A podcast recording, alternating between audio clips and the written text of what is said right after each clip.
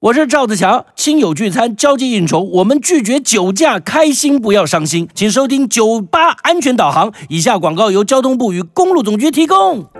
根据统计，国道每年几乎都有上万件的散落物，因为国道上头车流量大、车速快，只要有车辆闪避不及，就算是小型的散落物，也会造成严重的伤害，进而影响国道的行车安全与顺畅。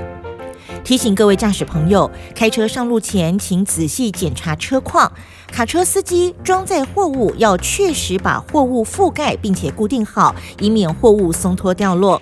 如果不慎发生事故，应该紧速将车子停靠于路肩，在物品后方五十到一百公尺处放置车辆故障标志，并且拨打一九六八通报事故。千万不要自行在车道上清理散落物，以免发生危险。